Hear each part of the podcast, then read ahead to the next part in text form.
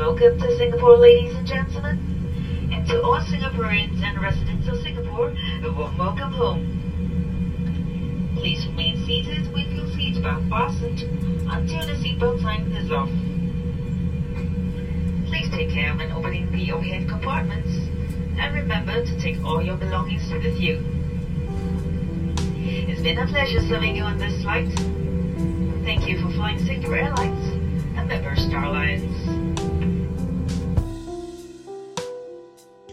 Hello，欢迎光临双城 FM，这里是刚刚从新加坡回来，但下下周还要再去新加坡的大毛。Hello，大家好，这里是上个星期没有去新加坡，下个星期也不会去新加坡的小宝。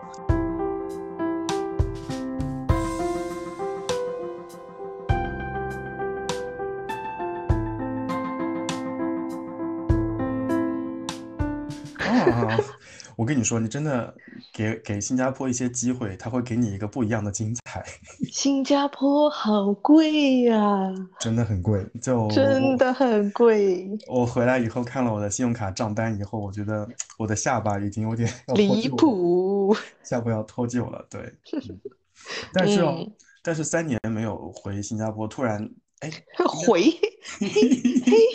应该应该不止三年了，一八年一八年年底的时候去的新加坡嘛，那这样的话，其实有四年五年没有回新加坡，然后回，再去新加坡的时候，你会觉得哦，这还是有一些怀念吧，我觉得，咦，嗯，好的，所以我们为了这个此次新加坡之行，特意开了一个新的系列，叫做“大毛的日语夜 那你那你其实这个系列开了之后，就逼着我不停的要出去，要去更多的城市和”。国家，你看不逼你，你也是隔一周就要去一次新加坡，合理吗？这，嗯，所以为什么下周又要去了？请问又继续还有工作嘛，然后有事儿没有做完。啊，工作吗？你确啊定吗？对啊，对啊，我们是有一部分工作业务在新加坡的哦，我们好歹还是个 international 的公司，怎么样都要有。哎，你知道我刚刚那个 international 在模仿谁吗？就是《康熙来了》里面那个 melody melody 啊。哎呦，anyway，就是我们还是一个国际化的公司，我们还是有些业务在境外的。哦，真的，嗯好的嗯，，你以嗯为？真是。嗯，好的，好的，嗯，那正好正好我刚刚从新加坡刚回来，所以我就跟小宝说，那要不然我们就简单的聊一聊新加坡之行，然后顺便的呃回答一下听友的一些问题，就是新加坡这么小的地方，是不是真的值得我们去四五天？或者说现在这个阶段，我们去新加坡到底要做些什么准备，或者说有什么推荐的东西，我们会在这期节目里面跟各位来聊一聊。那我们这次就从出行前，然后呃路上，然后再是回来这样子一个流程，带大家叫什么云听一次新加坡。什么叫云听一次？就是云游嗯览一次新加坡。嗯，对对嗯对对，然后就四舍五入，我们都去过了啊，我啊们都没有花钱，花的大毛的钱，我们都去过了。好呀，那我们就我们就开始。首先，就去新加坡的话，肯定第一件事情逃不掉的就是关于签证的问题。然嗯后，呃，我不知道大家最近有没有看新闻，中国的呃驻新加坡的大使他们有发布对外的消息，就是中国和新加坡在积极的磋商和协谈，争取呃中国的护照能够免签进入新加坡。那如果说呃这个消息一旦被证实，而且双方的工作人员也也很努力的在使它成真的话，那大家以后去新加坡的压力就会小很多很多。就像我们身边很多人会去呃拿起护照就去泰国的原因是一样的，因为像泰国呀、马来西亚这样的国家，它本身就有落地签这个业务，你你哪怕护照上没有任何的签证，到了当地就可以办。那新加坡这样的国家对我们免签，就像呃我们隔壁的韩国，韩国有个地方叫济州岛，你你去过吗？我知道济州岛也是一样的，就是免免免签那只有济州岛，对不对？对对对对对，所以嗯你拿着护照就可以直接走了嘛啊，所以其实呃新加坡签证，大大家可以再等一等，万一有好消息呢啊，我等，为了这个消息，我一定等到他免签了再去。我觉得应该快了吧，就是就像最近哦，就是马马克龙不是刚刚从中国访问回去吗？那你会发现最近申请法国签证的，对不起啊，戳你痛处了，就是最近申请法国签证的发下来的都是三年签或者五年签。哦，好吧，他们还罢工吗？最近？因为我没有在关注。这个嘛，罢工嘛总是必要的呀，而且似乎他们把马克龙最喜欢吃的一家餐厅给烧了。好的吧，好的呃吧。，anyway，嗯我们再再说回来，那新加坡签证其实在办的时候还是比较容易的。那新加坡，呃，它是委托了一些呃中介机构帮大家做申请。好像若干年前，我记得我第一次，呃，二零一四年去新加坡的时候，是可以自己去上海大使馆递交材料的。那现在好像嗯都改成了，呃，中介去递交。基本上各位填好签证申请表，然后把钱交好，三百块钱我记得是。啊，三百人民币，然后把一些包括你的税单，包括一些好像税税单是不用的，我记得就是有些有的使领馆是不需要税单的，反正我都交了嘛。然后包括你的出行证明，简单的准备一下就可以了。所以新加坡的签证就是属于在亚洲地区准备起来比较简单、方便且友好的一个。哎那嗯，那我为什么之前交签证都没有交过税单啊？嗯，我都是存款和流水哎。对，就是现在好像在口罩之后呢，很多国家对于中国的游客去呃办理签证是要要求提交税单的。好像这几年大家的工作好像不是很稳定，收入好像要打一个问号，所以想确认一下大家有没有经济实力去且能够回来，所以就让大家提交了税单。那新加坡是不需要的。瑞士也不需要哎，瑞士是，而且瑞士它的那个签证的清单上面是写了只要流水，然后括号不要存款。嗯，流水从很嗯大程度上还是能够证明你的工作是稳定的。就嗯我们上一期在聊到，我们不，我不是我们就是我的同事当中有一个很厉害的男生嘛，他不嗯是申请了那个匈牙利的签证嘛？匈牙利就是嗯需要你给工资的工资证明、流水证明，然后同时还要再给你给交税，呃就是让你提供纳税单，那对一下这两者的数据口径是否一致。嗯，所以有的国家还是蛮嗯严格的。哎，那如果说我提交，呃，就是我提交流水加税单的话，会更有用一点吗？呃，如果你属于收入来源比较大，就是大额收入，同时把嗯这两样都提供的话，那就更好的能够证明你是有资金担保或者符合资质的旅行者。他有的嗯人属于经济收入来源可能没有那么的大额，他可能有大额的嗯股票收入，但是经济收入一个月可能就五六千，那各个国家的签证中心就会需要你提交额外的补充材料。那常见的材料就类似于啊、这个这购房的发票啊，购房的契税单呐、然后买车的发票啊，然后包括你们家股票、基金各种存款单等等等等，嗯来证理明。财的，对对对对对，对包括信用卡的那些账单，以证明你去了那边能够顺利的回来。信用卡账单也可以吗？哇，我的信用卡账单可是非常大额的。账我账单可不一定可以啊，但是但是有一些像比如说你报你办了那种白金的，就白金卡那种卡嗯片，可能对于你申请某些国家的签证是有一些帮助的。哦，好吧，哎，但我嗯听说匈牙利的签证很好签哎。嗯，不好说，就是好签不好签，其实是基于你那个护照上是白本儿，还是说有很多出行经验。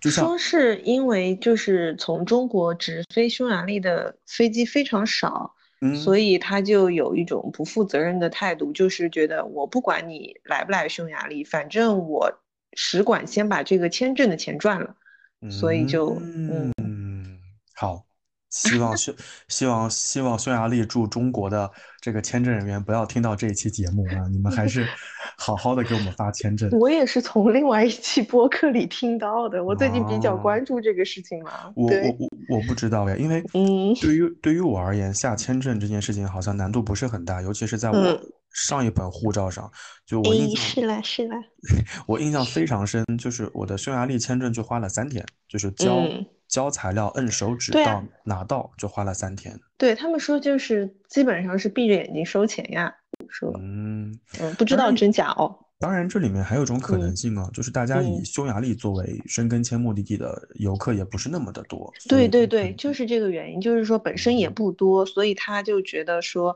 嗯，我不管你来不来，但是我要先赚你这个钱。嗯，对，好的吧，那我们再回嗯到新加坡签证吧。然嗯后新加坡签证的话，一般情况下就是给三十五天到十年。那你第一次申请的话，可能就是两年，然后去两年，两年当中去过很多次就是五年，然后再往下就是十年。这么大方的吗？呃，大概率就是两年啊，很少会给到五年。就是嗯当他发现，在你的护照上面，或者说在你的出入境记录当中有很多次新加坡的往返，又是游客，他就会给你派五年的呃旅游签。嗯，嗯，那一般第一次嘞，第一次两年居多喽。哇，那两年也很大方嘞。对呀，就欢迎大家去新加坡哦。嗯，去不起，去不起，太贵了。然后，然后新加坡还是有一些中转签证的，就比如说像我弟弟去澳大利亚念书的时候，凭呃澳大利亚的签证，还有离开新加坡的机票，其实是可以获得九十六小时的呃过境签。但是现在是不是九十六小时有没有开放，可能还要以新加坡边境口岸为准，我现在没有办法准确答复。所以总的来说，我个人觉得，对于第一次要出国，然后你又想去一个比较安全的地方，然后嗯，文化差异不要那么大，我觉得新加坡可以是一个比较好的考虑。嗯，一会儿好的，一会儿我再跟你说，就是那个很贵嗯很贵怎么解决。我今天因为要录这些节目嘛，所以我也问了嗯好好几个打算去新加坡且正在规划新加坡行程的同事，他们也回答了我的疑惑。嗯。好的，新加坡宣传大使，您继续。然后那签证就这样子了呀，基本上一周左右就会下签了。我上次我好像跟你有讲过这个故事，就我的新加坡签证下的特别快，我早上九点送到大使馆，下午一点就出签了，所以就还蛮蛮迅速的。你什么签证不快？呃，日本比较慢，日本签证真的就是卡了我七个工作日。真的？啊、我五年的日本就是卡了七但你至少还下来了，现在应该很多人下不来了。哎，以后有机会我们讲日本啊。等我下次从嗯东东京回来，我们就再好开一个东京的日语对对对，啊，嗯好，那签证办完了之后，对于大部分人而言比较头疼的其实就是机票。虽然说现在新加坡航空还在搞活动，但是对于很多人而言，机票还是蛮贵的。我看了一下，嗯北京往返新加坡来回含税的经济舱比较便宜的可能就两千七、两千八，广州来回可能就一千八。就这个价格其实还还算 OK 了，在旅行团当在在旅行当中，但是呃，一旦加入了酒店，大家就会发现机票、酒店就属于一个很大的开支。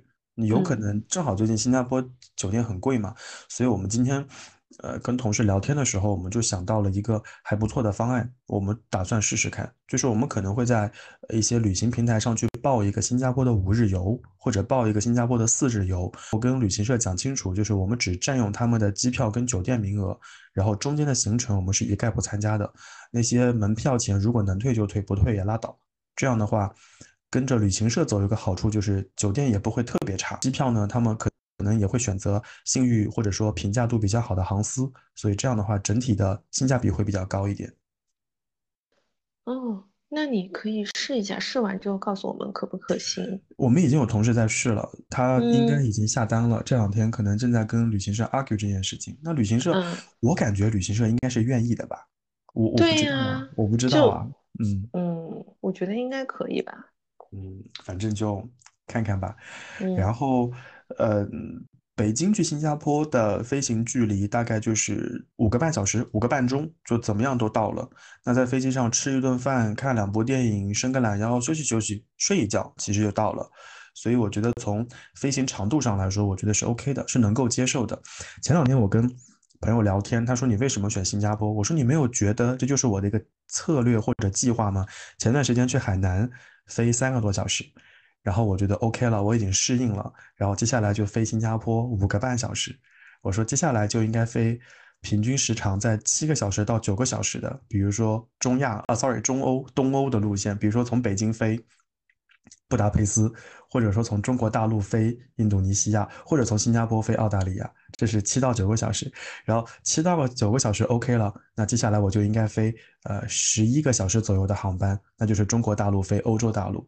然后等十一个小时 OK 了，那我觉得我飞十六个小时的航班也没有什么问题了，就是从新加坡飞纽瓦克这种世界上最长的航班，我觉得我也可以搞定。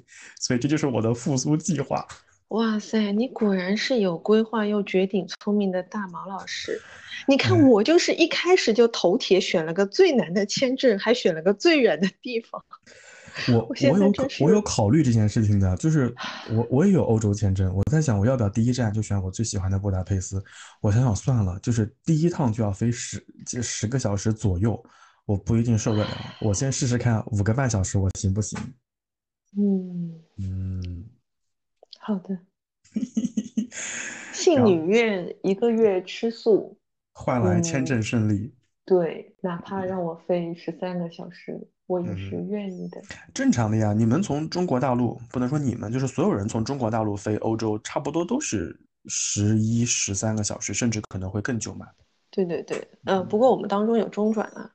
哦，那就还好，其实。对，我是特意嗯选的中转的，我会觉得休息一晚上会好一点。嗯嗯，所以机票本身也不便宜了呀，因嗯，为很多的，而且我选的时间都非常好，就是都很符合人体的那个作息规律，不是那种就是半半夜你可能要在机场待个三个小时，然后再继续飞那种，我都放弃了。那种可能会稍微便宜一点，但我还是觉得太累嗯了。是的，是的，是的。我觉得长途嗯，旅行的舒适程度是第一位的，所，以，嗯，有的航空公司可能机票很便宜，但是时间不对，我觉得再怎么样都没有办法让人舒适。就比如说，我现在印象里很深的啊，就是有一些公司，呃，国泰航空，就是港龙的子，呃，sorry，应该是港龙，港龙就是国泰的子公司，后来这个牌子被摘掉了嘛。港龙之前有一个航班叫 KA 九九七。KA 九九七，你听这个名字就感觉很不对劲，九九六九九七，就这个航班的起飞时间是晚上的两点半，就凌晨两点半，降落香港的时间就是凌晨的六点左右。这个航班救命！被很多人选择的原因就是两点，呃一个是便宜，第二个就是两点半的这个到达香港之后，六点多钟到到达香港之后，可以继续无缝转接去香港，就是香港国际机场出发的航班，或者说你在香港要干活儿，那六点钟在机场休息室洗一洗、弄一弄，你就可以精神抖擞的出去了。太辛苦了吧！就是这种航班，我飞过一次以后，我再也不想飞了。虽然当时太可怕了。对，虽然当时飞嗯飞公务舱，但是很折磨人，就再也嗯，不想飞了。然后国国泰还有一个航班是 CX 七七二五七二四，大概是这样的航班号，是凌晨一点四十从新加坡回香港的。哇，那个航班也要人狗命，就基本上上了飞机之后，他们就开始派餐，一点四十了，拜托各位港女，我们已经睡觉了，他会把大家喊醒发餐。等我们到达新加坡的时候，也就是到达香港的时候，也是凌晨。就这两个航班是我印象非常深刻的，我再也不会坐的航班，就坐一次就够了。是的，而且我们坐的是那种长时间的航班的话，我觉得还是要稍微让自己舒服一点，不然实在长时间太痛苦了。嗯，可能到那边，而且到那边，如果说你是一个很疲累的那个状态的话，拍照的时候脸都是垮的哟。真的。而且嗯，我以前不太能够理解，说为什么有人下了飞机之后不着急出海关，需要在卫生间洗脸捯饬一下。我后来发现真的有必要。是就你飞了呃十个小时之后，你整个人，先不说你腿是不是肿的，你整个人都是不舒服的，你可能需要在机场稍微捯饬一下再出门，否则就是一个就是一个被擤了鼻涕扔在角落的餐巾纸的感觉。真的就很不舒服啊。所以我嗯，这次到了新加坡，我我在北京就已经把短裤和拖鞋都已经换上了，所以我到新加坡就还比较从容和淡定。那有一些游客在到了新加坡之后，就直呼一个好家伙，一边拖一边过海关，然后就很好笑。嗯，哦，诶，你这一次去新加坡是一个人吗？我是一个人去的呀，因为你撒谎，我我饭搭子在新加坡，你撒谎。我带 Jellycat 去的。对，你明明带了阿牛。哎呀，这次我没有想到我带 Jellycat 去，然后后来最好笑的是，我登机的时候，我就跟那个乘务长说：“我说你帮我拿个包，我要拿那个 Jellycat 跟新航的飞机拍个照片。”然后乘务长说：“不要紧，你先上飞机。”然后坐下来之后呢，我带着你整个飞机兜一圈，再再好好拍照片。那个瞬间我就泪流满面。希望大家给新航一些机会，我觉得新航还是很值得大家去解锁和体验的。嗯嗯，好的。阿牛现在还好吗？阿阿牛是一只牛油果啊，大家。我跟你讲，阿牛好的很。阿牛坐了坐了新航，吃了公务舱的饭，然后还在飞机上溜达了一圈。阿牛好的很。刚刚还有个重点没有说，就是就是上次我在群里讲过的一件事情，大家在呃新加坡航空的航班上，不管你是哪个舱位啦，经济舱、公务舱、头等舱，你们都可以点那个新加坡司令。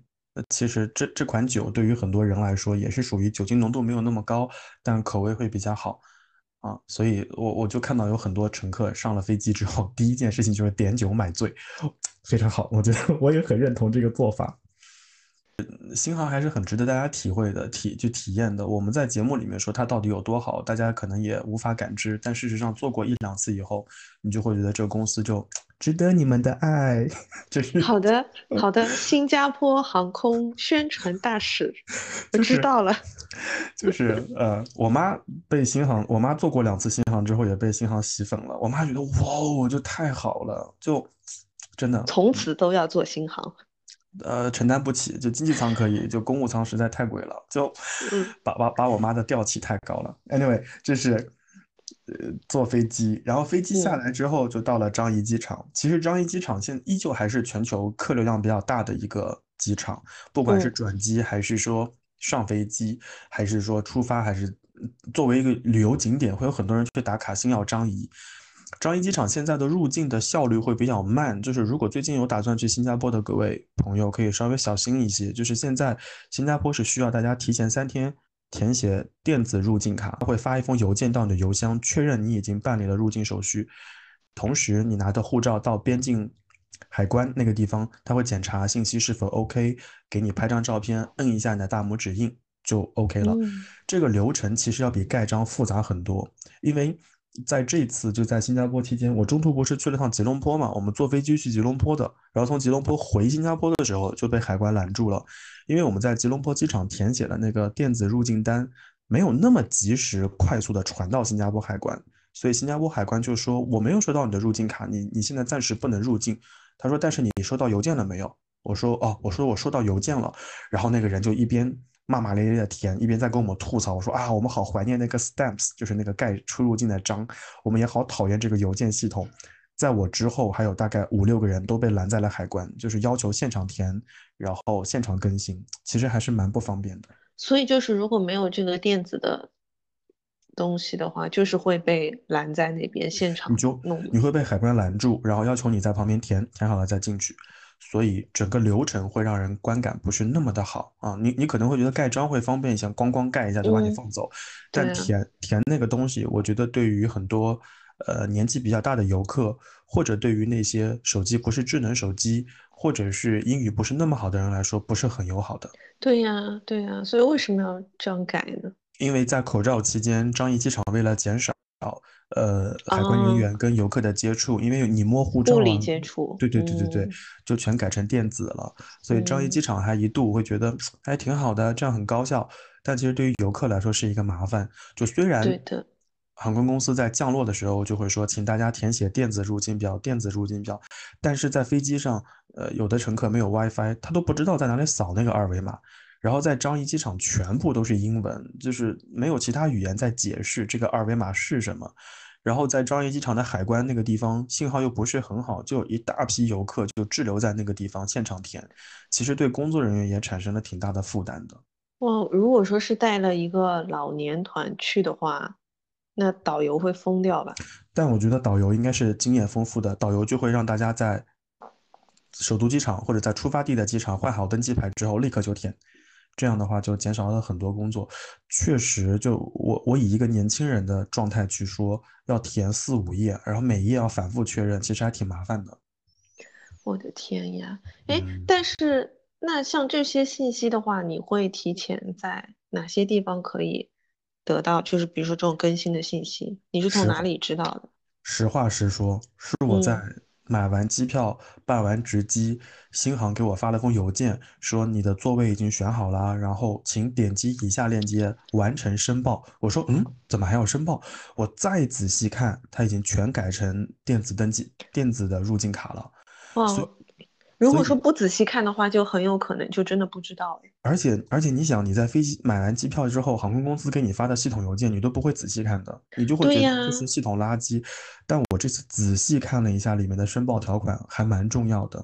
嗯，但但好就好在新加坡这种国家就是属于呃中文使用频率还比较高，所以即使你不会，现场有些工作人员还会教你，就是嗯怎么弄啊，怎么填，但会很耽误你在机场的时间。我就觉得整体观感可能就没有以前那么好。是的，所以说在口罩之后再次出行，我觉得大家还是事事都要谨慎仔细一些。真的就是凡事确认一下。当然现在好啦，就是四月二十九号我们节目上线的时候，可能就已经开始执行了。四月二十九号以后回国就不再需要核酸检测，所以很多人去啊、首尔、去韩国玩儿回来就会方便一些。但是大家还是要注意目的地的政策要求，我觉得这个还挺麻烦的。是的，是的。嗯，顺利来到了樟宜机场，然后樟宜机场最近有一个很火的打卡项目，就是星耀樟宜，它会在呃三号航站楼的外面单独建了一栋楼，像一个球体一样，里面会有一个巨大的喷泉，然后每一层都有吃的东西呀，然后购物的商店啊，还有一些折扣店什么的，所以对于那些要逛街想买东西，然后又不想在市区排队退税的，星耀张仪可能是一个蛮好的选择。嗯。哦，那如果说是中转的人，他有时间的话，也可以去吗？来得及，真的超级来得及。嗯就它离呃一号航站楼最近，然后三号航站楼，如果你坐小火车去的话，可能也就三五分钟。我们非常建议大家坐一次小火车，因为呃，如果你从星耀张仪穿过，就坐火车去航站楼的话，会穿过那个瀑布，就整个就拍的很酷。嗯，哇，我可以想象那个画面。哎，哎，那你有拍照吗？我不是在群里发了吗？就是牛油嗯果自己跟星耀张仪的合影，我也拍了。哦，不好意思，我只看到了阿牛，啊，全程都在看阿牛。阿牛背后的那个就是星耀张仪。你可以放在 show notes 给大家看一下。或者或者可以作为封面。嗯，也可以，或者大嗯家可以进群，都可以得到 一手的资料。啊，好呀，这是嗯樟宜机场，然后樟宜机场就要往往市区走了嘛。其实大家，哎，我跟你说，新加坡打车真的已经贵了。当然，当然可能税变高了之后，我记得以前我从樟宜机场打车到那个酒店 Asia Tower 那个地方，大概三十几新币，三十左右出头就差不多了。我这次打了四十三新币，然后我当时就有点感觉有一丝不妙，就是我到新加坡第一件事情就给我搞了个下马威，我突然发现我的货币体系、汇率，然后价格体系，我要发生翻天覆地的调整，怎么感觉贵那么多了呢？所以我还是蛮建议大家在新加坡，如果 OK 的话，可以买那个三天的游客游客的地铁卡，或者说像我一样办一张 Easy Link，然后这样的话就比较有钱，可以在新加坡哟穿梭。我跟你说，我把这个故事讲给同事听以后，就是用那个嗯 T TF 口红的姐姐，她都不敢嗯相信，她说你为嗯什么会在里面存那么多钱？有钱啊！我我真的我在新加坡期间，我我是打算去买一张游客票的，因为我待的时间够长。但是后来，就是那些像什么 Raffles Square 那些地方，他们都提醒我说这些站没有，你得去乌节路或者去什么呃 Maxwell 那些站去买。我想啊，太远了，算了算了，我就将信将疑的掏出了我的地铁卡，然后在那个机器上一逼，哇哦，一百四十六新币。当时 我就觉得老子好有钱，但我真的不能理解为什么我当时在地铁卡里存那么多钱，我有点困惑。哎，反正你隔一周就要回去一次，总归是用得到的。哎，我跟你说，我我前两天不是发了朋友圈，我说那个新加坡的日语夜吗？很多同事给我留言说，终于回家了。他说三年没见，孩子还好吗？然后还有人跟我回说，顺路回了文莱吗？就是就我的对呀，文莱不是，你到底有几个快乐老家？就我的哎，我有好几个同事留言也是这样子的，说你不能只去新加坡吧，你怎么样都得去个四里八家湾之类的吧。就大家不要急，下下周我都安排上。哇哦，好啊的，好，反正就呃讲这件事情，就想告诉大家，其实买一张游客卡或者用 EasyLink 在新加坡出行还是蛮方便的。毕竟新加坡的地铁线，嗯、覆盖到的地方还比较广，而且呃，从从酒店坐地铁去樟宜机场只要换一次啊，就是蓝线呃，sorry，绿线换一站，那就其实还挺方便的。嗯，我其实对于新加坡的要吐槽的一点，就是我之前跟你有讲过的，就是苏州地铁太冷了，新加坡地铁好不到哪里去。就以前我去这些热带地区玩的时候，我就穿短袖短裤我就出门了，但这次去新加坡，我带了好多长袖衬衫，我知道我要感冒，因为新加坡地铁真的太冷了。哎，但是苏州的地铁它是分车厢的呀。新加坡哪分啊？新加坡不分啊，全体车厢都跟冰窖一样。嗯，对我我的意思就是说，为我们苏州稍微解释一下，我们是当中很冷，然后对边是对两头会，对对对。我这次在新加坡地铁还有一个蛮有趣的发现，就以前，呃，在在公共场所坐地铁，我可能就听着歌之类的，这次我就刻意关注了一下车厢里的人们，我发现坡县人还是都戴着口罩的。哦，尤其是在公共场所，在地铁站人很多的时候，还是会戴口罩。当时心里想，这不都已经解除口罩禁令了吗？怎么还戴口罩了呢？然后我就把口罩摘了。后来发现，哇哦，是应该戴的，因为我忘记了一件事情：坡县的印度人和马来人有点多。嗯，好的。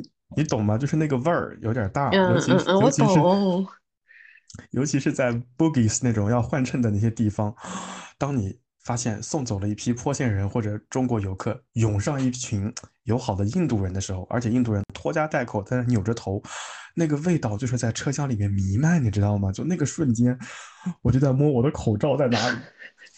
所以大家戴口罩是这个原因。也没有了，他们可能也出于那个安全的目的嘛。但我就觉得，当别人进来的时候，我戴口罩好像有点不太礼貌，所以，所以我就转过去把口罩给戴上。后来想想，好像更不礼貌。好吧。嗯，反正在坡县地铁上就是冷，然后能遇到很多可爱的马来人和印度的友人啊。反正基本上对于去新加坡的游客而言，我觉得办一张 EasyLink 或者办一张三天的游客卡，有就是游游客的地铁卡就比较够用了。不管是坐呃 Big Bus 就那种观光车，还是坐地铁，还是坐公交，其实都还蛮方便的。哎，那他办那些像呃旅游观光的那种。卡的话，它去景点什么的能用吗？会打折吗？这里面就要提到刚刚我说的新加坡航空啦。就大家如果坐新航的话，请大家保留登机牌，然后到乌节路的某些站点有个新航的柜台，在那些地方就可以凭登机牌换得大量的优惠券。然后这些优惠券就比如说，呃，夜间公园抵几块钱，然后圣淘沙抵几块钱，环球影城抵几块钱，它有个很厚的券册子给你。嗯，好的，知道了。怎么好的？你不觉得很诱人吗？就以前登机牌用用完之后就扔了，结果现在登机牌还能换这么多折扣，我觉得还蛮好的耶。嗯，好的，我等他免签再说啊。主打一个冷漠，然后就这样啦。就基本上新加坡的行前准备就这么多，然后现在到了。那以前像以前那个没有解除的时候，如果你在公共场合摘掉口罩的话，是会罚款吗？应该会。新加坡对于呃公共场所的违规的刑罚还是比较严苛的。对呀，我你记得我之前有发给你看我在网上看到的那张图吗？我真的，其实我蛮吃惊的，就是我知道他呃，就是新加坡在某些地方是蛮严格的，但是我没有想到会严格到这个程度。比如说喂鸽子罚款五百新币，放生动物最高罚款五万新币。或坐牢六个月，就不能放生锦鲤、放生乌龟都不行。然后 还有什么在家裸奔罚款一千新币？反正反正我我我我是觉得啊，就是有一些可能是被网友过度解读了，但我我觉得有一条是很很认真的，就是在公在高呃不是高铁，sorry，在地铁上吃东西。对，我罚款。我以前你被罚过吗？我没有被罚过，但是我被大家的眼神杀过。就我，我当时应该是拿了杯新冰乐上了地铁，我就吸了一口，我突然发现所有人都在看我。那个时候就有点异样，我在想，吐吐出去嘛，又不是很好，吸掉嘛，就快点吸。吸完了以后，我就把新冰乐抱在身上，就抱了一路。下车的时候，我的饭搭子跟我说：“好险，得亏这一站没有什么，就是人来执行执执行公务之类的，不然你就逃不掉这个罚款。”对呀，对呀，我看他们说在车上喝汽水被罚了一百新币。嗯，会被罚的，而且对呀，嗯，总的来说，当地居民的遵纪守法的意识还是比较强，所以还是容易被发现。嗯嗯，我就没想到有这么严格。类似于你可以找找看，类似于什么嚼口香糖诸如此类的，都还是会被罚的。我记得就是有厕所没有冲干净，罚款一百五十新币。然后晚上十点半后在公共场所喝酒，罚款一千新币。还有，嗯嗯，还有在公共场所唱歌，入狱三个月。什么鬼？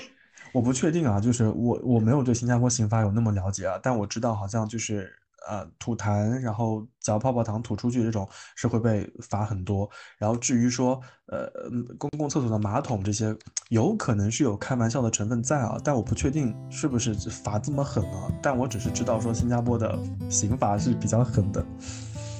还有什么随便放风筝也会也会罚款哎，就好严格啊。新加坡有人放风筝吗？我想想，我不知道，没有啊，因为会被罚款，就众目睽睽之下。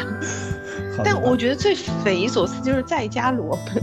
我不知道这个，这个我还真不知道。我可以问问那个我的坡县饭搭子，我问问他，嗯，求证一下。嗯，好呀，好的，嗯。从没到过的地方，从未触碰的晴朗，从没有想象的你，却留恋的地方，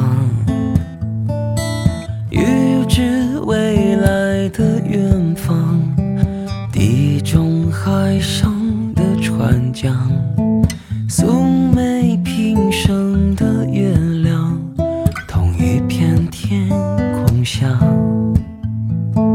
巨长浪的海围绕着苏醒的城市，从没飞行过的我，天马行空几遍，成千上万的思念不知从何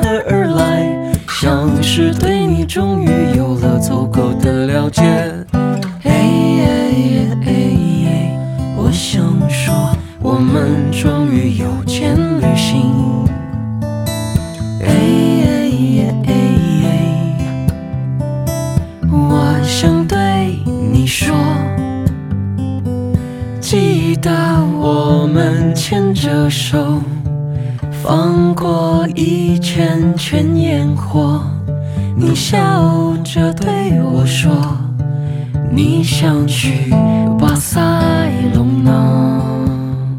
再往下就是在坡县玩啦，因为你你看你到达新加坡了嘛，然后你的地铁卡也准备好了，就在新加坡玩了。但说实话哦，就我去了新加坡那么多次，二二二十多次吧，就是我我从来没有去过那些所谓的啊打必须打卡的地方。当然，鱼尾狮你肯定要去嘛，但其他的那些什么必须要打卡的地方，我并没有都去过耶。我觉得有一些地方还挺蠢的耶。比如嘞，你给大家举点例子。比如说，在那个福康宁，翻译成中文好像叫福康宁吧。福康宁公园那边有一个非常网红的楼梯，就你可以脑补一下，那个楼梯，呃，顶端是一个圆形的，它是一个旋转式的楼梯，所以你跑到那个楼梯的中上方，从下往上拍，就能拍出非常美的感觉。一个旋转式的楼梯往上石头台阶，然后顶是圆形的，完了之后旁边有很多植物和苔藓，拍出来整个 feel 就很好。那个时候好像。嗯，小红书还没有那么火之前，大家也也看不出来。但是后来，当小红书疯狂推荐这个景点之后，大家都会排队去那个地方。结果发现就是汪的人全在那边排队，游客就大翻白眼。呃，对，然后再包括新加坡的警察署，它的外面是那种彩彩色玻璃、彩色窗户，就有一些是紫色，有一些是绿色。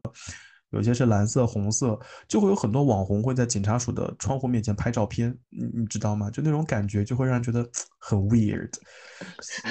所以，所以像小红书在小红书上推荐了说，在去新加坡新加坡你必须要去打卡拍照的十个地方，每一个我都是地铁老头看手机，我说嗯，我说这个地方去真的不奇怪吗？就觉得很很很要命哎。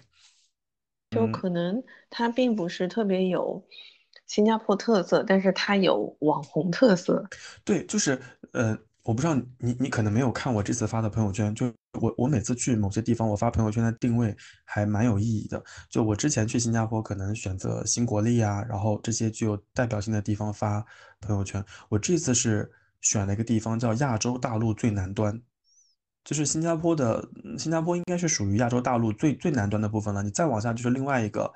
呃，就是大一大片海洋了，所以当时我们就在新加坡，就往一路往下走，往下走，然后走到那个小岛上，过那个桥的时候，上面就有个牌子，就是亚洲大陆最南端。我在那个地方发了这个朋友圈。我看到你的坐标了，嗯，就是那个什么 southernmost point of Asia。对对对，就是亚洲大陆最南端。我觉得这种地方还蛮值得去的。嗯啊，结结果结果在那个地方其实也没什么人。就没人才好嘛。嗯，对，就像像什么鱼尾狮，那鱼尾狮那边哇，就是全球各地的游客嘴巴张着在那边拍照片，你都能想象那种场景，就是撅着撅着屁股张着嘴，就 就那个场景就很好笑 嗯，啊，对啊，然后有那个画面。对吧？然后你还能看到中国导游给大家解释说什么张开嘴把水接住就是接财，就是诸如此类的。你就会发现中国的叔叔阿姨们就疯狂的张嘴，然后你还能嗯看到呃很多叔叔阿姨拿着丝巾啊之类的，就蛮有蛮有蛮有意思的。我跟你说，丝巾这件事情不是中国人的最爱，阿嗯三阿三他们也喜欢的。嗯，都喜嗯欢的。嗯，总的来说，像这种地标，第一次去肯定要去的嘛，包括新加坡的那个摩天轮呐、包括金沙，就是那个最大的那个酒店金沙金沙酒店啊，Marine Bay，就是你可以去看一看。然后其他的我觉得就还好，所以经常会有同事和朋友问我说，新加坡就那么点儿小的一个地方，就你反复去真的有意义，或者说你真的会很喜欢吗？我觉得我我去新加坡其实，哎，你有没有发现好像我不怎么去景点？你不是 always 不怎么去景点。因为我发现有一些景点好像就是游客太多，这是一方面。第二方面就是你你在景点，你你可能无法沉浸式的享受那个东西，你享受的更多的是旁边人的嘈杂和打扰。所以我去新加坡好像都会去一些很奇怪的地方。就我我当时去的最奇怪的地方是张仪监狱，就是没有去监 没有去监狱本狱了，就是就是监樟宜监狱。监狱后面的沙滩吗？对对对对对，包括樟宜机嗯场的附近那些沙滩就没有什么人，完了之嗯后呢就很安静，你可以拥有一大片有一点点脏的沙滩，完了之后会有一片很好的云彩，还有落日，你就会很开心啊，就享受那嗯些片刻的安宁。所以我并不是那种说，嗯，我到了某一个城市一定要在一天打卡完八个地方的人，我不是这样嗯的，我可能坐嗯在呃坐在新加坡河边上坐一个小时看看落日，我也很开心。啊，所以嗯我并不是那种景点必须要去的人，所以经常会有人问说，能不能推荐一下新加坡必须要去的地方，必须要吃的东西，我可能就会打上问号耶。我觉得没有什么是必须要去的，反正你你尝试尝试嘛，你你都去一去看一看，可能会有不一样的体验。嗯因为可能很多的人他也就去一次，啊，就不会去的那么频繁，所明以就会想要对疯狂的，我全部都要去一下这样。嗯，其实对于新加坡这样的国家，我觉得作为中转来说是很好的选择。就比如对说你要对对，我也去，觉得，你要去巴厘岛，那你就可以在新嗯加坡中转一下；你要去澳是大利亚，你在新加坡中转也是一个很好的选择。那其实每一次，呃，中转的几十个小时，你可以简单的溜达一下，其实就差不多了。去新西兰可以嗯在那对啊，边转吗？对啊，也可以嗯中转啊。嗯，我觉得好，我下一次去新西兰，我就选择在新加坡转一下。然后坐新加坡航空，对，可以，哦，有点可以。嗯，嗯，你说的啊。好，先让我去玩瑞士啊。嗯，互联网是有记忆的，这是你说的啊。我说的呀，因为我下一站下一次就想去新西兰呀。好，嗯，嗯，哇，新西兰航空也值得坐。新西兰航空有点酷的，它有是它是全黑色的，就是它的机身外面是全黑的涂装，嗯，好吧，怎么感觉有点吓人啊？全黑。哇，超酷的。哎呀，那跟你说你 get 不到了，要跟丽丽说。咦，真的是，你现在。跟丽丽两个人在群里面一搭一档啊。嗯，嗯，我反思啊。哎，但丽丽最近听节目听的也不多，她应该反思。我跟你说，芋头已经偷偷跟我吐槽过了，他说，我觉得大毛比较偏心丽丽。因为因为因为丽丽有一个光环，丽丽是个机嗯长啊。好嘛好嘛，如如果芋头是个乘务长，我觉得我有可 我在瞎说什么？哎呀，笑死。正丽丽丽丽是有点光环的啊。好，我我正视丽丽啊，芋头我反思。不是因为芋头你能认识丽丽吗？你要这么想，对不对？真的，嗯，那嗯最终你们还是都要感谢我。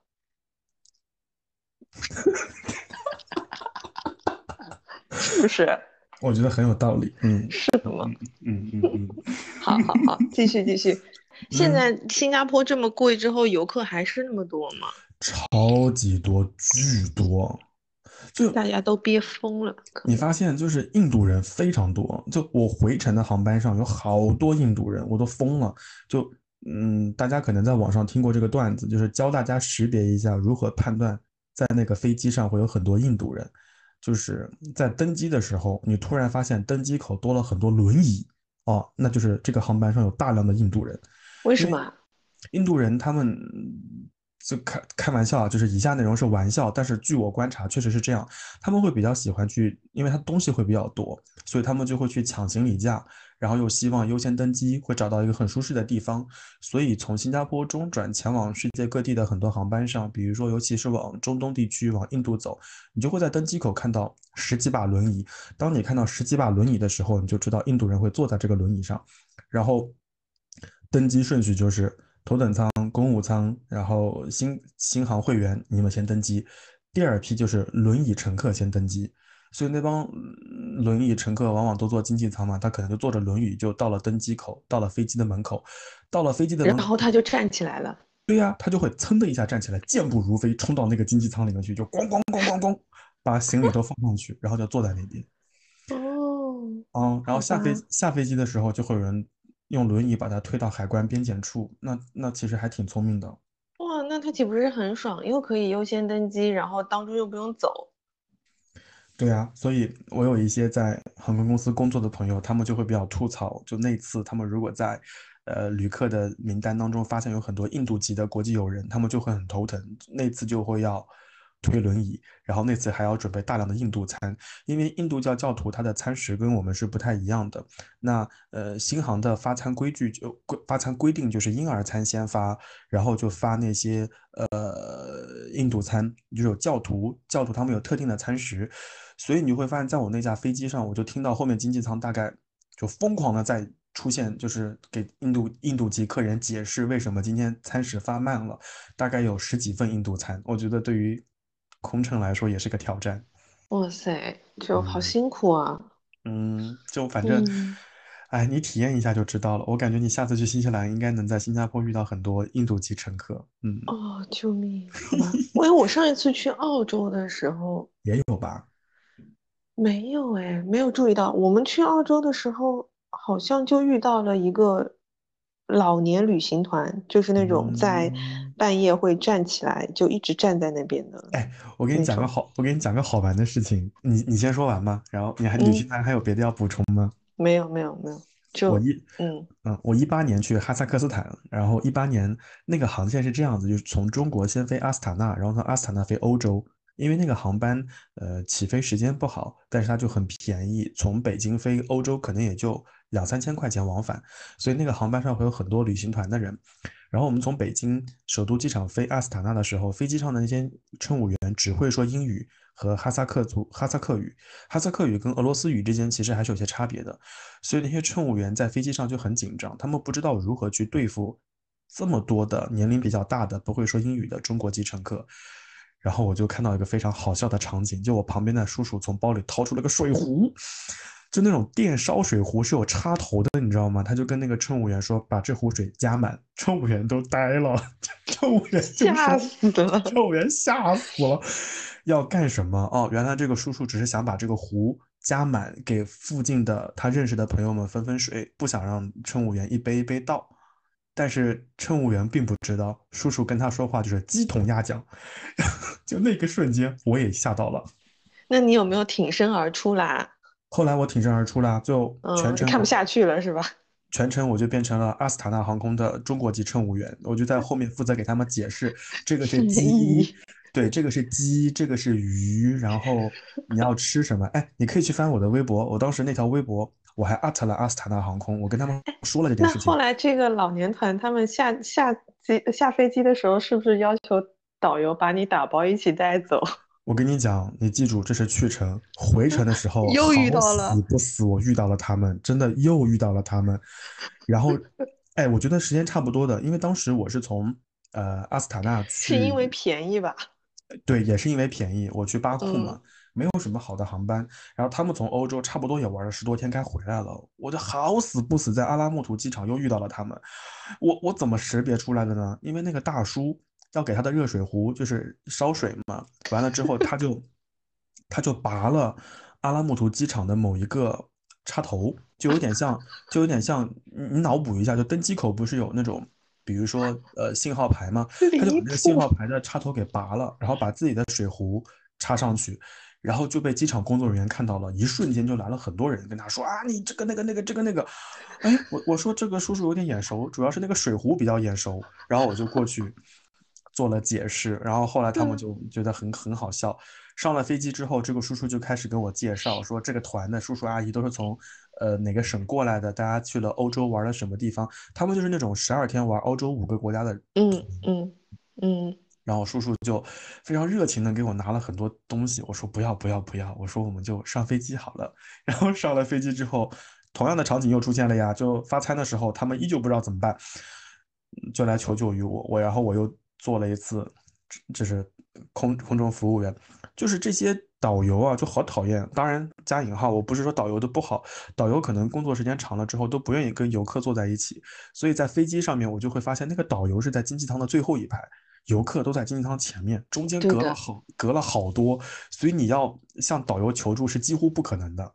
嗯，在那个瞬间，我就站起来给那些叔叔阿姨解释，我说这是什么，这是什么。所以后来阿斯塔纳航空还给我送了小礼物，说 非常感谢你在飞飞机上对我们的帮助。嗯，太好笑了，反正嗯嗯，确实是的。老年人出去的话，语言是很大的一个障碍。你说到这个，我就想到我之前有跟你说过那个特别好笑的事情，就是我们从那个呃法国出境的时候，在海关的时候，不是要一个一个走嘛？然后我先过了，之后我爸过了，然后接下来就是我妈嘛。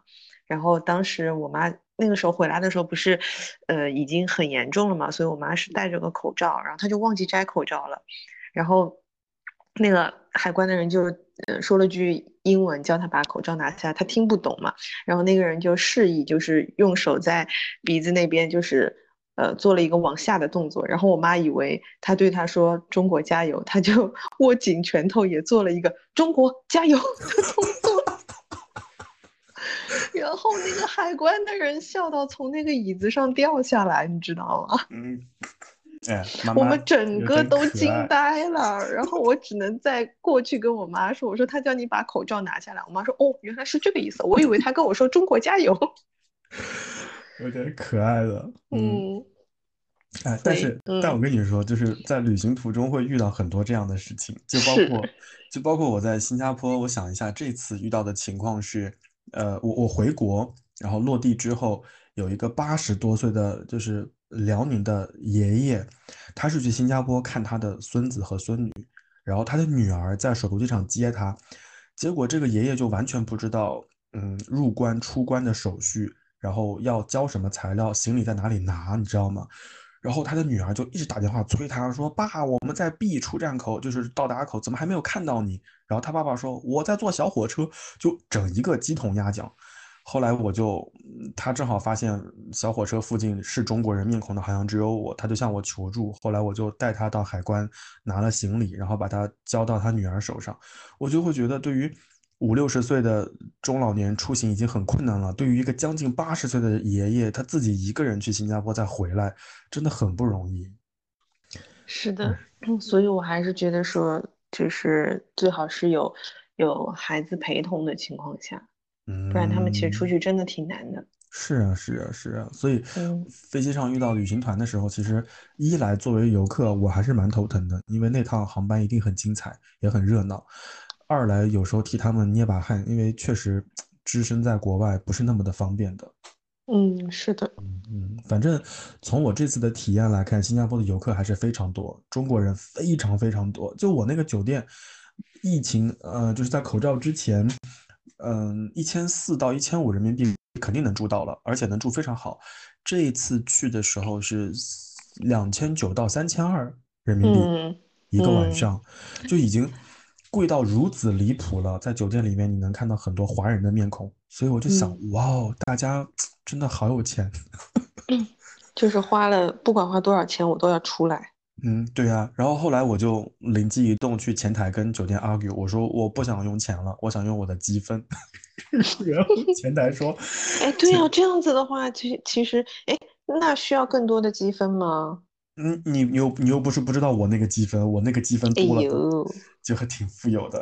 哎 呦，然后我就跟前台说，我说我想用积分，然后前台说不行，他说这个得提前预约。我说要不然这样吧，我说我能不能改成一半积分一半花钱？他说哦，这个嗯倒这个倒是可以，我们可以可以给你操作。然后就简单的操作了一下，给我省了好多钱。想想那个酒店价格就在掉肉。啊，是的，嗯，哎，我听了你这个之后，突然就觉得瑞士也就这样，好像瑞士也就无非如此，而且而且对就你今天就应该说是已经赶上瑞士的那个价格，真的真的，你跟我说的那个酒店，它位置很好，完了之后，那个早餐它的 view 真的超级好，对呀对呀，就那个价格是值得的耶。真的是值得的。我现在就是很担心，你说我要不要赌一把？因为它的取消的日期是六月一号，已经很对，但是我有嗯可能出签是在那之后呀，那你什么时候出行啊？六月六号啊，应该还行吧，我觉得。啊，哎，让我再纠结一下。比如说你假设你五月二十号那天送签，六月五号出签来得及吗？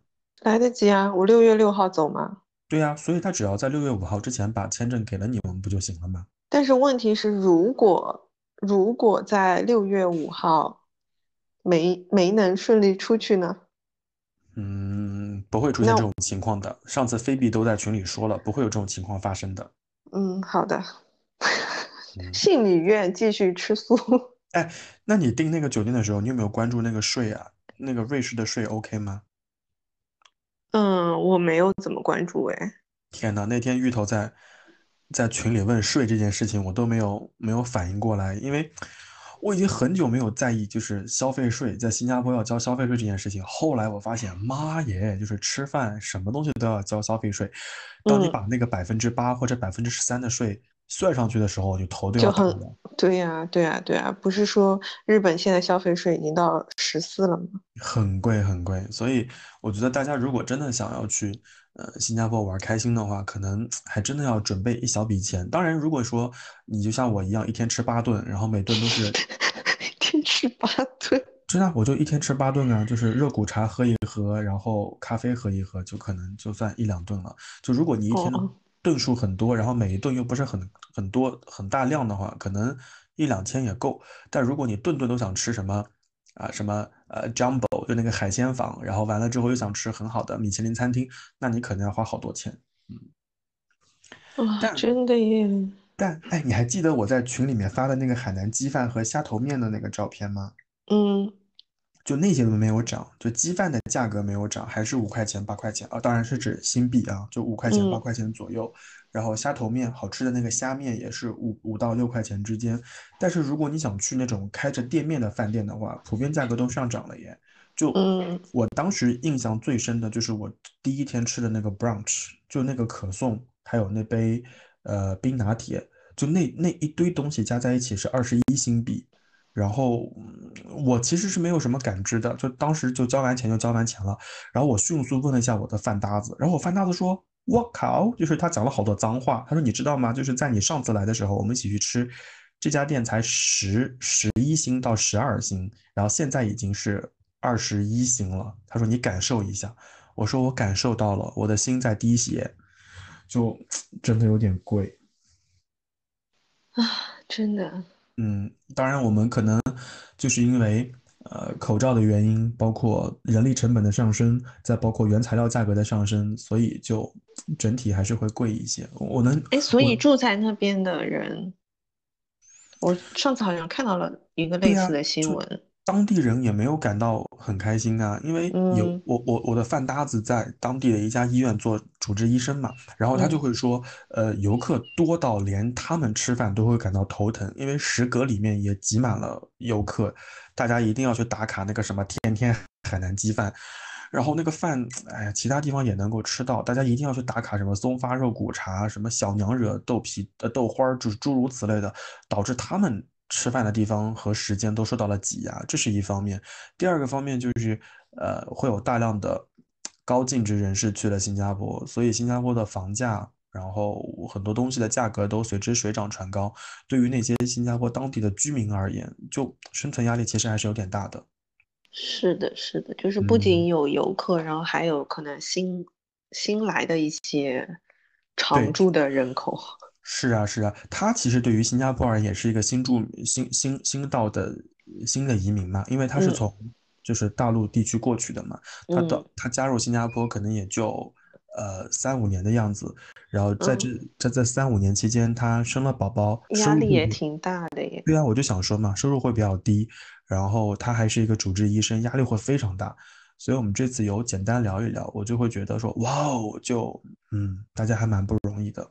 是因为嗯我，嗯、今年就是上半年的时候就发现有好几个呃同事，就是当然不是我们直接的同事啦，就有会有听说说那个过完年之后，这个人就突然没有来，然后就说，嗯，他出现在了新加坡，对，就好多，就不止一两个，他们好像都嗯选择了新加坡。是啊，但但我也不知道这些人在新加坡最近待的怎么样，有没有感觉对觉？呀，好贵呀，会不会后嗯悔？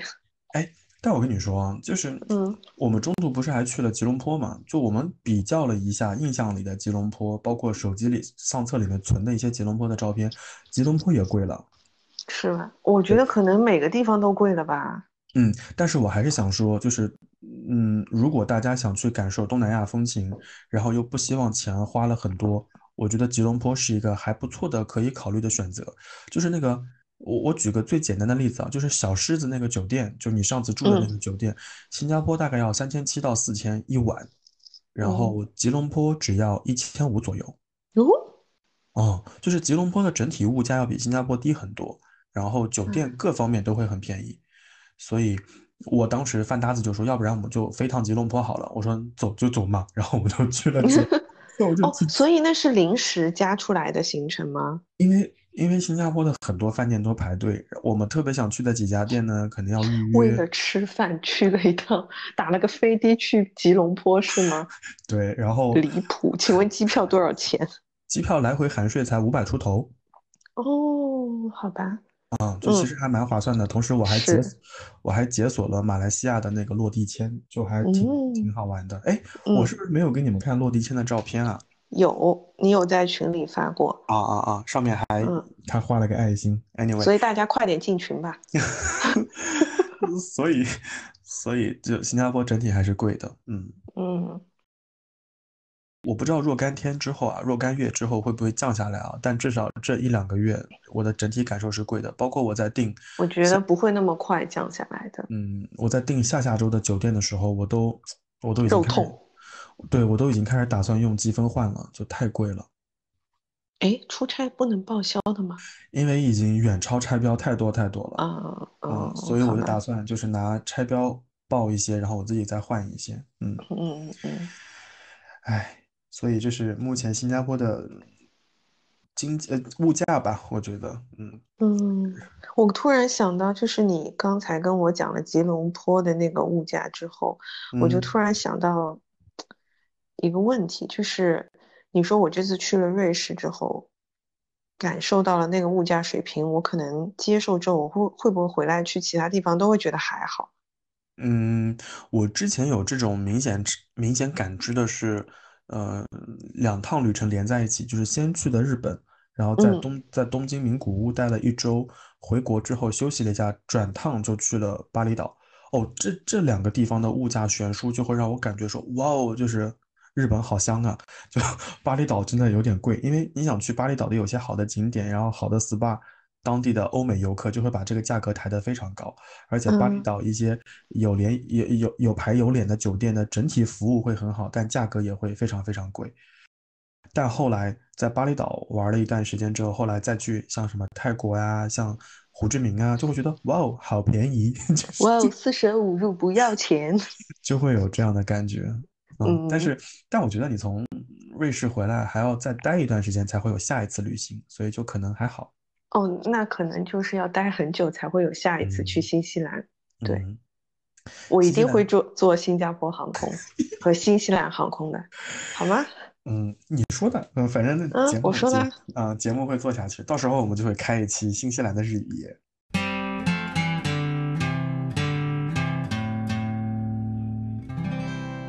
刚刚我们其实有说到，就是中途去吉隆坡。其实我对于我而言，我我之前去新加坡的时候，我也会从新加坡去马六甲，然后从嗯新加坡去吉隆坡，因为有的时候新加坡待四五天，真的会觉得就那有一丢丢无聊吗？对呀，就那么多地方，然后你吃的地方其实都吃的差不多了，你再去就就还那样，你总想觉得总觉得说时间还够，然后预算也还 OK，要不然去隔壁的破地方打个卡吧。就说实话，我对马来西亚的印象没有那么好啊，一个是脏乱差，还有就是大家会坑你，就坑华人会比较多。比如说落地签两百块钱，他就死活跟你说我们这儿不收现金，我们这儿只能刷卡。然后你又不你你你又刷不了他那个当地的信用卡，就可能会麻烦一些。他说啊嗯不要紧，他说我我找人给你来交钱，然后那个人就给你刷了两百当地的货币，然后那个人说那你给我现金。我说两百，他说不，两百五，就你懂吗？就这种场嗯景会在马来西亚大量出现，我就整体让我对大马就大马的感觉非常差啊。哎，好像我印象中之前我父母跟团去的时候也出现过这样子的情况。嗯，就嗯整体在东南亚这些国家当中，像马来西亚、泰国啊、这柬埔寨这些边防或者说海关，这些坏毛病都是游客嗯惯出来的。对，但是然后好像我妈就很倔强的说不要不要不要嗯不要，然后我好像就还是按照原来的那个，她是真的就是她不相信别人刷卡之类的这些这些套路嗯的东西，她就一直嗯不要不要不要不要，然后最后好像嗯也没有多交钱，嗯，就人家已经拿她就觉得哎算了算了，对对，就让这个她走吧，这个中国阿姨的钱我们不挣。是的是的，嗯， ฉันอยากหาเธอ ที่มาเลเซียมาเลมาเลมาเลมาเลมาเลมาเลซื้อตั๋วบินไปกัวลาลัมเปอร์ฉันเจอเธอที่รถไฟฟ้าอโศกหน้าเธอมวยแต่มาจากมาเลย เธอถามฉันว่า ช้อปปิ้งที่ไหน ฉันบอกสยามแต่จะไปยังไง ขึ้นรถไฟฟ้าเขาว่าสะดวก รถไม่มีปลวกอย่าไปขึ้นเลย แต่ก่อนเธอหายเธอหันมาเอ่ย ขอเบอร์ทิ้งไว้กันหลงได้ไหม มาเลยมาเลยมาเลยมาเลยมาเลยมาเลยฉันอยากหาเธอ ที่มาเลเซีย 哎哎，那我想问你妈以前去呃东南亚这些国家有有有被就是带去那种购物景点或者消费？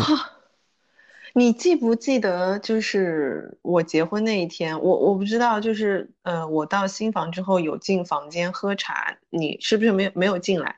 我不知道你有没有注意到，我的窗台上面放了一排的四件套和枕套枕 枕头，我看到了，我们家大概有几十只枕头，然后里面我以为那些是你妈妈为你结婚准备的嫁妆。是的，她每一年都在准备，然后有很多都是她从什么泰国啊，什么嗯那个，反正就就就那一系列的地方运回来的什么乳胶枕、乳胶被，我现在盖的被子都是他那个时候运回来的。他跟我说很贵的，就是他回来的时候两手空空，没有带什么，然后过了两个月，那些东西漂洋过海的到了我们家，你知道吗？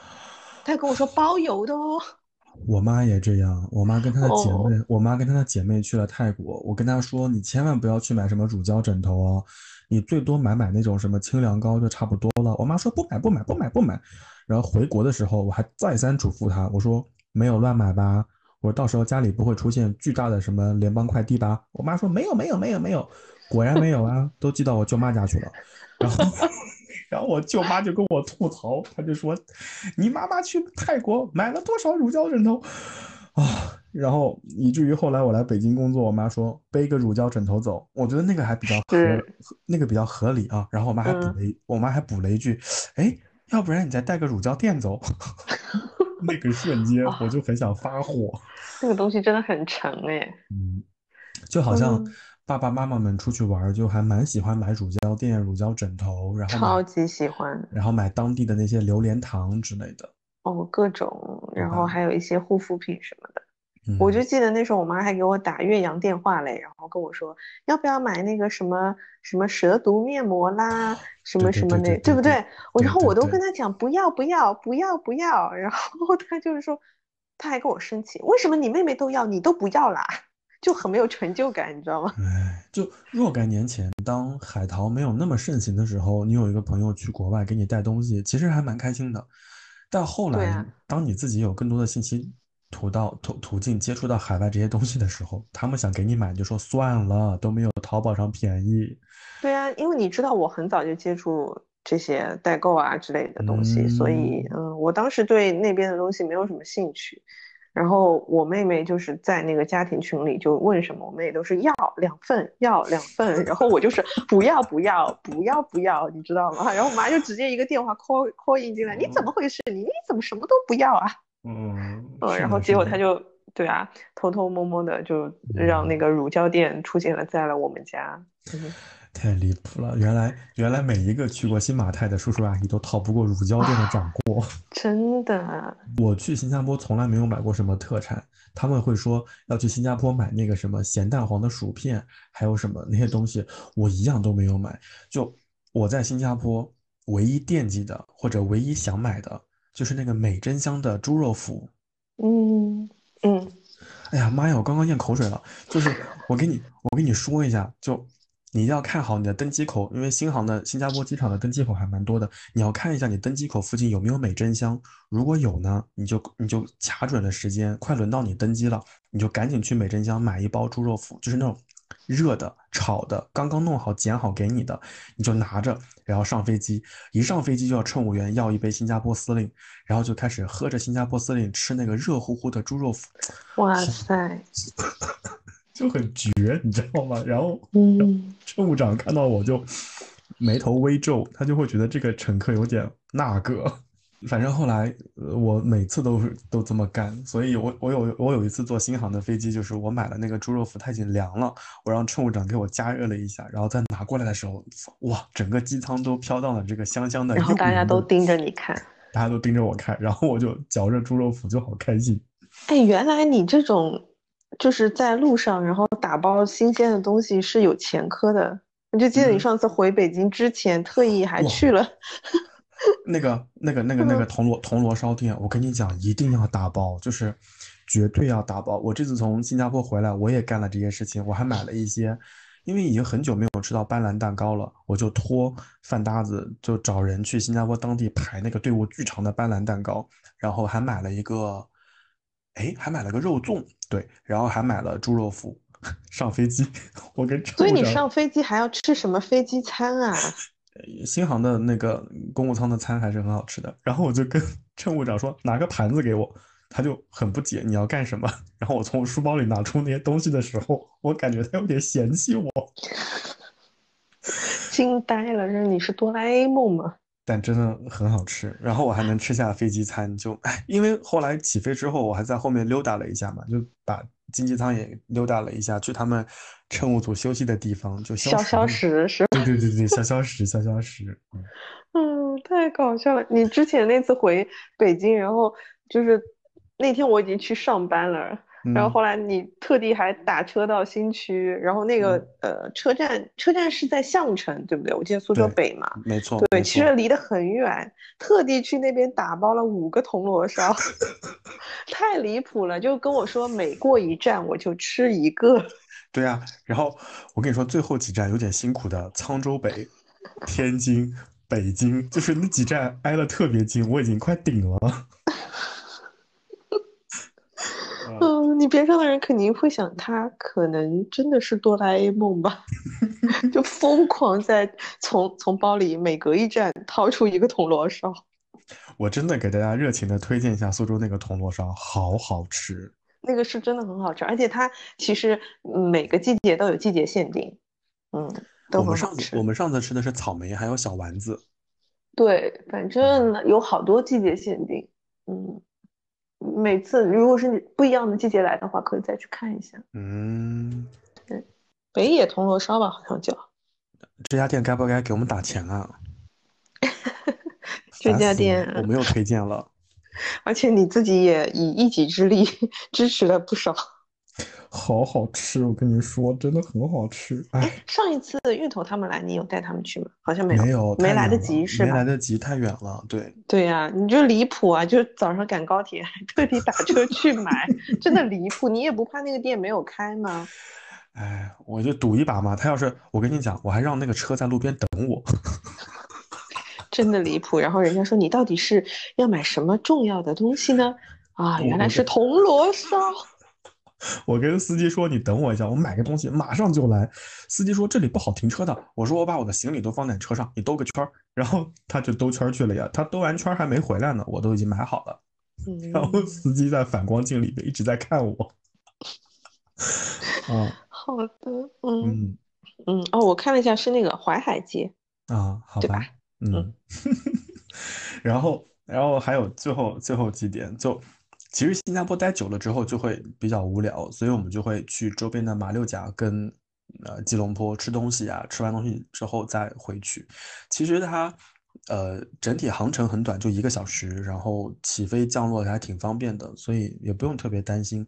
这里面我要给你讲个小故事，就是我中间去过好几次马六甲。马六甲呢，就是就小学出现在地理课本上嘛，你总想看看马六甲海峡长成什么样子，那就去了。去了之后呢，我当时是坐大巴去的，呃，从大巴呃过新加坡的口岸，然后去马六甲，从马六甲回来。然后有一次就遇到了一个情况，我没有赶上回新加坡的大巴，就是因为在马六甲那个口岸盖完章之后呢，大巴司机会等你的，呃他会得他得确保这批客人从马来西亚的大陆啊到了新加坡的大陆，所以他所以他一定会等你。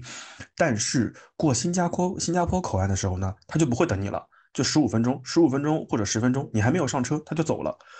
但那一次好死不死，我就遇到了我前面有大量的游客卡在了那个边检处，哇，那个边检机器巨慢无比。我就在找我们那个车的领头人，他已经下去了。我想完蛋了，我绝对赶不上那个车了。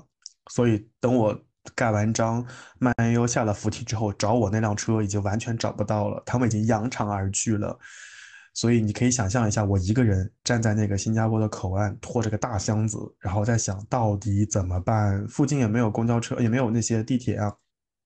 我就问了边境人员，边境人员说：“你坐这三十几路，三十几我忘了，三十三还是三十五还是三零五我忘记了。你往里坐啊，坐到那个红线，就是红色的地铁线，你坐到红线，然后再转。”我心里想啊，只要有公交车就有我的活路，然后我就上了公交车。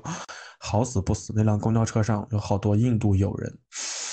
我就大概窒息了三十多分钟，到达了新加坡边境，然呃，到了新加坡市内。所以后来每一次有朋友跟我说想去马六甲的时候，我我噔的一下，我就反应，我就说，嗯，我说最好马六甲是你的终点站，你们不要再回新加坡了，非常有可能你们会赶不上那个大巴。大家因为大家在网上做了攻略嘛，就感觉坐大巴去马六甲是还不错的体验。我说非常有可能你们赶不上那个回程的大巴。我的天呐，那后来呢？后后来来就后来我就在那个边境处排队啊，等等三零五还是三十五那个公交车，花了大概四十多分钟到达了有地铁的地方，然后我就火速下车坐地铁，再换到了市区。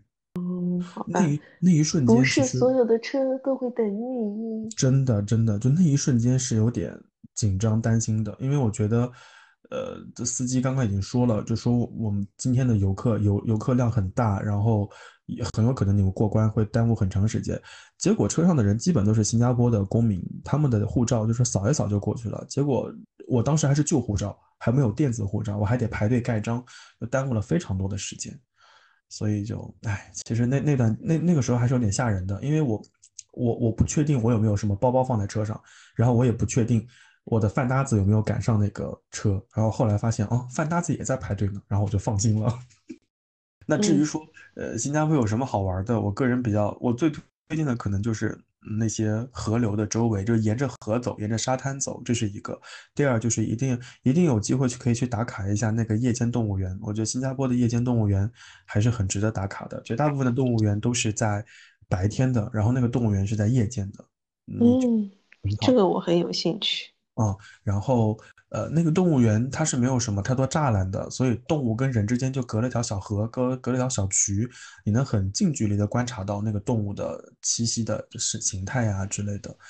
然后嗯到了晚上会有一些表演，那那那些表演不是像中国那些让你钻圈儿啊，诸如此类的，它可能通过一些表演让你了解这个动物的习性。啊，我印象非常深，其中有一个环节就是工作人员会安抚好你，就提前跟你打好招呼，会在你的凳子下面就是抓出一条蛇出来。哦，不行不行，嗯，如果你害怕，你就可以拒绝它；如果你 OK 的话，那个蛇就会在你的凳子的下面。但那个蛇救命！呃，但那个蛇出现的时候，就会把旁边所有人都吓一跳。对呀，很很很可怕耶。讲解员就会解释说啊，这个蛇是怎么样的，然后你不要招惹它。如果真的旁边遇到了蛇，你应该怎么办？所以，呃，科普意义大于惊吓的意义。就所以很多、嗯很多去新加坡的家长，我们都会推荐他带孩子去一趟夜间动物园，就整体感受会很好。好的，至于说像什么 China Town 这种地方，你想去就去了，牛车水、小印度，对吧？这些地方都可以去解锁一下。嗯。好的，好的，小笔记记好了。哎，我总感觉就是，就是我我我很担心会有的有些人听到这边会失望，你知道吗？大家会觉得不会说呀，就是你听我说嘛，就大家可能会期待说我推荐什么新加坡必吃的一些餐厅，呃，新加坡必须打卡的一些地方，结果那些自己翻小红书就行了呀。嗯，对，结果到头来好像我有点颠覆大家对于新加坡这种国家的认识，这种旅游目的地的认知吧，我觉得，嗯，嗯，我觉得还好耶。是吗？我感觉我已经跟你去过一趟新加坡了呢。嗯，然后新加坡还是挺晒的，哦，我这次去的时候又没有擦防晒，我又死乞白赖的活了下来。是吧？嗯，就是大家如果在苹果的天气预报的功能上看到新加坡的天气，会发现天天会有雷阵雨。就我去的第二天晚上，一个大雷就把我打醒了，凌晨两点半的大雷。就那两天新加坡雷电会很多，那去新加坡可能就需要随身准备一把雨伞，因为它时不时就会有场阵雨，下完了就结束了，下完了就结束了。啊，所以整体可能没有我们想的那么的热，但是就天气还蛮多变的，毕竟是一个就沿沿海就靠海非常非常近的地方。嗯，吉隆嗯坡吉隆坡也一样。嗯，这好是的好的这是天气的部分。然后最后我还想说一点，就是这次旅行的整体的情况啊，我觉得大家可能比较在意的就是关于口罩的问题。其实坡县人还是蛮自觉的。嗯，我观察到的情况就是在地铁上，在公交上，嗯，人流密集非常大的地方，嗯，戴口罩的当地人会非常多，大家都会戴好。当然不会像我，我后期就戴成 N95 了嘛，因为我当时感觉到好像喉咙有点疼，后来事实证明就是太凉了，老子感冒了。然后你知道我有多紧张吗？我在新加坡做了多少抗原，就我都没有跟你们说，就范搭子有点紧张。他说你做下抗原试试看，后来发现都一切 OK，就是空调太冷了就感冒了。但坡县人，嗯，还蛮自觉的，公共场所包括地铁、包括机场还是会戴口罩，不会像我一样很夸张戴 N95，他们会戴一般的口罩。所以我觉得对于大家，呃，出去旅行，嗯，如果去这种人流超级多的地方，我觉得还是要做好自我防护的这件事情。然后我就我范搭子就会问我一个问题，他说你会不会感到有一些不适？就是当你身边的人都没有戴口罩，而你在戴口罩的时候，你会感到不适吗？就那一瞬间，我有点愣住了。然后我说啊，我说其实已经有点习惯了，因为我出门就会就把口罩先呼上，哪怕在苏州可以不戴了，但我好像还是习惯性把口罩呼在脸上。哦，那你肯定是没有我姐姐呼的紧的。哎，那肯定是你姐，SKP 姐姐姐，SKP 姐姐真的是，嗯，嗯标杆啊，自嗯我防护意识很强。在看到人流密集比较多的地方，看到有人戴口罩，我也会戴。但说实话，如果在那个附近，在空旷的领域没有人戴口罩，你把口罩戴上，我我会有点不自在的，我就会觉得好像我跟大家不一样。所以在坡县的前两天，我就一天都没有戴口罩。然后第三天嗯，当我感觉喉咙有点疼的时候，去室内和密闭场所的时候，我会把口罩给戴上。但后来发嗯现就，啊，就是感冒了。所以我我我我我，其实五一期间，我们还是提醒大家，这期节目上线的时候，正好就是五一假期的时候，我们还是提醒大家出去玩的时候，还是做好正常的个人防护工作，我觉得还是有必要的。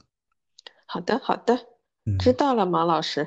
嗯，好啦，我一个人叭叭叭叭叭叭叭叭叭就说完了啊。反正嗯好的我我觉得就是对于没有去过新加坡，或者说打算去新加坡的朋友们，我觉得这些可能是我非常直观且直接的印象。至于说呃，该吃什么，该玩什么。我当然群里会有很多在新加坡工作的人，或者我也可以给你推荐一些我们收的一些店啊，收藏的一些店啊，或者打卡的地方之类。但我觉得还是像小宝所说，可能还是需要个人去用脚丈量，去体验过，可能才是好的。怎么回事嘛？这期节目就是我一个人叭叭叭叭叭叭狂讲，然后你你 那不就是你的主场吗？不行，下次下次录日语夜系列必须要加入这个小宝提问环节。哎，我我加了，我加了，我还给大家读了呃那个新加坡的罚款原则，不是很有用吗？嗯，好的吧。嗯，就是等两三年之后，你要提醒我把今天的笔记再拿出来温习一遍。不会的，我觉得两三年之后我会把我那张公交卡借你先用一下，哦，谢谢你。那里面有好多钱。你 咦，你想 真的，你想我从市区坐坐地铁去樟宜机场才才一块多钱，九毛钱，那里面一百多块钱我坐到什么时候啊？可以的，可以的。哎，说到这个，我又想到我最近在看那个瑞士的那个 Swiss Pass 嘛，嗯，你你之前有用过那个东西吗？你有买没有啊过吗？没有我在想，那个东西好像大概率是不可以退的嘛。它就是你只是说你买了之后，你可可以暂时就是不开通它，然后等你开通之后，它就会算天数嘛。嗯，是啊是啊是对啊，，然后它最近其实官网上有活动，就是买三天送一天，其实很划算。然后那个嗯活动在五月份就会结束。然嗯后我现在不是因为签证的问题，所以我其实不确定，但我还是想说要在活动期间买一下。我觉得可以买，如果如果实在不行，你就在闲鱼上把它给卖掉对，呃，不是，如果实在不行，有朝一日你去的时候，我就借给你用，啊，也可以呀，也可以呀。哦 只能这样想了。哦，哦，嗯，嗯，信女愿继续吃素，保我嗯顺利丝滑出钱，谢谢。会的，会的，会的，会的。对，不是保我们，保我们嗯，保姐夫哥。嗯，好呀，那那我们这期节目基本上就聊到这边吧，主要就是我一个人叭叭叭叭叭闲讲。